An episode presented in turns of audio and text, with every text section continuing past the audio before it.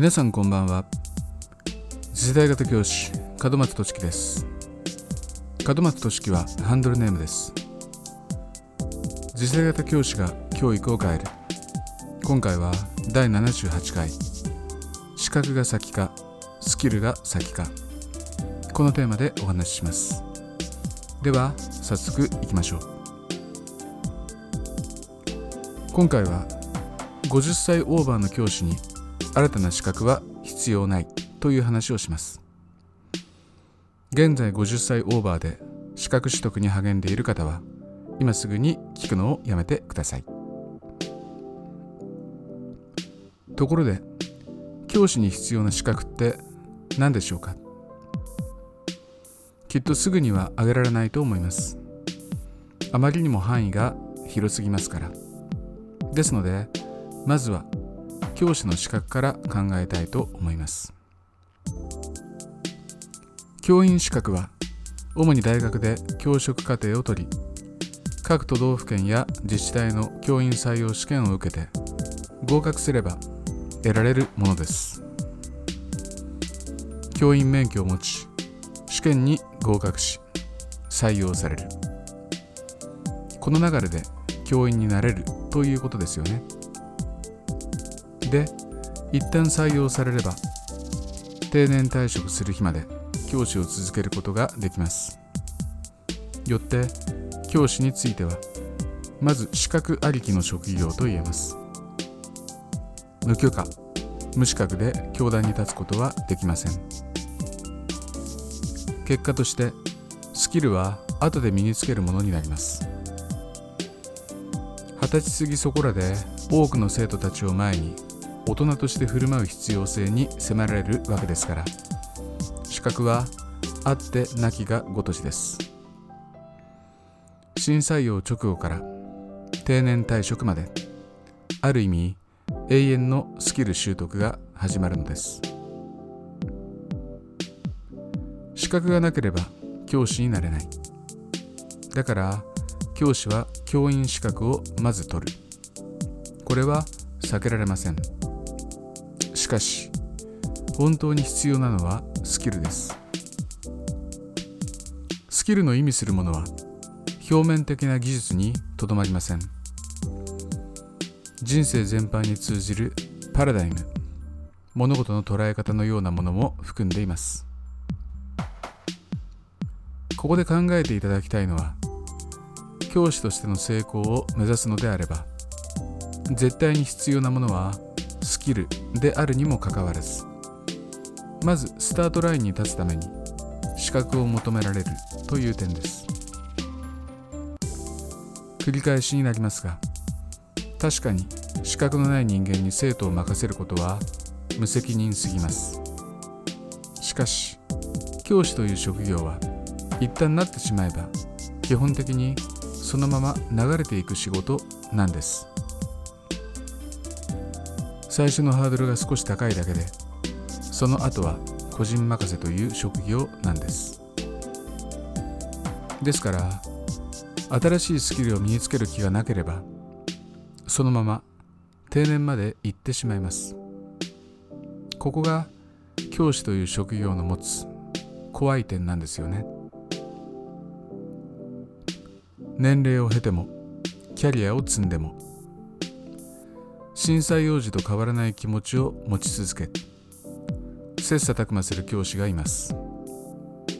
一方で採用後数年で先生の座にどっぷりと使ってしまい生徒に指示を繰り返し研鑽などをどこ吹く風といった教師もいます。しかし後者は時間の経過とともに淘汰されていきます。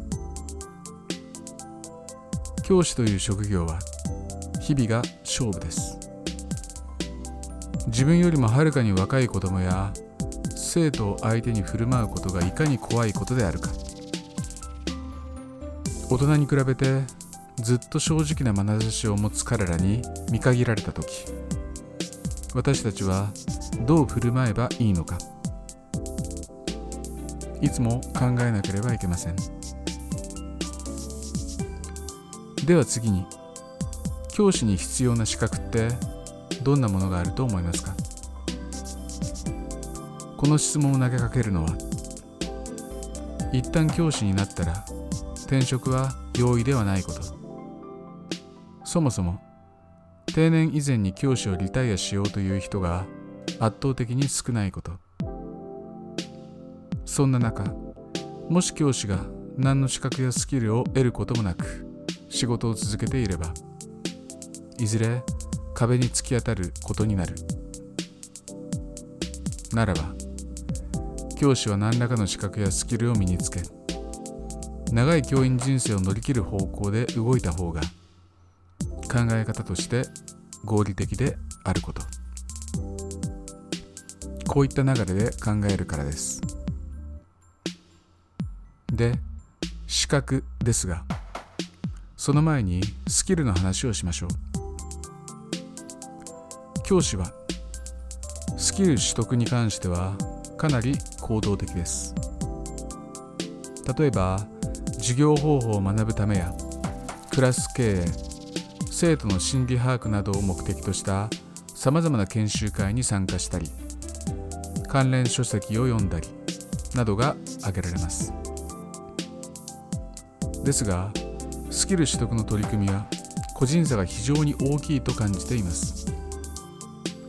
研修会に参加するかどうかは本人の意欲次第ですし関連書籍の読み込みに関してもおそらく深い理解に到達することが難しいのではないでしょうか。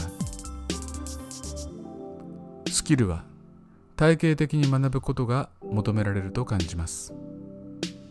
ならばスキルの習得に先立つものはどうしても資格ということになります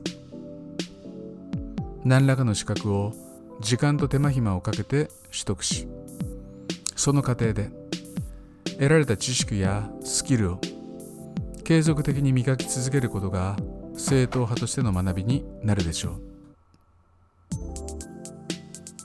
ということでようやく資格の話に進んでいきますね。教師に必要な資格。教師という仕事に役立ちそうな資格。あなたはどんな資格をイメージしますか？ここで私の話を少しします。ブログの別記事でも書いているんですけれども私自身も段階的にいくつかの資格を取得してきました。例えば新採用の高校では野球部の第4顧問になりましたが何の指導もできなかったため大型自動車免許を取ることにしました。当時は遠征時のドライバーを部活動顧問が務めているケースが非常に多く何もできない私が部活動の面で力になれそうなことがドライバーしか思いつかなかったからです。そしてこの資格は現実的に。それ以降20年近くにわたり部顧問としての私を助けてくれました。次にサッカー審判資格です。30歳で初めてサッカー部顧問を伝えられやはり何の指導スキルも身につけていなかった私はまずは遠征時のドライバーを引き受けました。かしそのうち欲が出てきたため技術指導はできないけれど審判を引き受けることで役に立てるかもしれないと考えるようになりオーバーエイジで当時全国初のレフェリースクールに通い結果的には大学一部リーグの公式戦の審判を務めることができるようになりました。そして48歳の頃。加齢とともに体を動かす仕事から動かさない仕事にシフトし始めることになります。一般社団法人や NPO 法人の発行する資格を取りましたがこちらは人生の乗り切り方人間関係の作り方こういった方面にフォーカスされていてそろそろ生涯を見渡した本格的なパラダイムを身につけなければやっていけないだろうなと考えていた。当時の私には不可欠の資格だったと思います。こうやって振り返ってみると教師の私にとって必要だった資格とは生き生きと仕事に取り組む上でどうしても欲しかった資格だったと感じます。いわばその時々で必要な資格だったんです。私は若い頃からコンプレックスの塊で挫折するたびに私のような人間に教師が務まるのかこんな風に考えていたほどでした。50歳を過ぎた今でもそれほど自信があるわけではありません。私と違い自信にあふれた教師たちはきっと資格というものは必要ではないのかもしれません。生徒と接していく日々の中でさまざまな力を吸収していく教師は一定数存在すると思います。しかしやはり私のように臆病な自分をその都度立て直していかなければ仕事を続けていけない教師も少なからずいると思うんですよね。だから資格ってどんな仕事であってもあると助けになってくれるんだな。特に教師は仕事を豊かにするための資格が必要なんじゃないのかな。こんな風にも思うわけです。資格取得が自信と継続的なスキル習得への動機づけにつながる。これが私の出した結論です。しかし実を言えば教師に本当なし本当に必要な資格とは公務に直接関係のない資格がいいのではないかと思っているんです。とはいえ何でもいいわけではありません。例えば教師の私にとってパティシエの資格は不要です。あったらいいなとは思います。きっと子供にモテモテのはずですから。私が欲しいのは実は資格ではなくスキルの方です。それは未来社会を生きる上で不可欠と言われているスキル。人によっては意見が多岐にわたると思います。しかし現在の私に言わせればそのスキルはネット上で自由な自己表現ができるスキルです。私の体が弱っても私が働けなくなっても私が死んだ後でもアイデア次第で少ない労力で大きな影響力を発揮してくれる。それを実現してくれるスキル。きっと私の教え子たちの方がずっと詳しいはずの領域です。ならば教師としての私が目指す方向とも一致しているはず。つまり生徒と共に未来を生きるということです。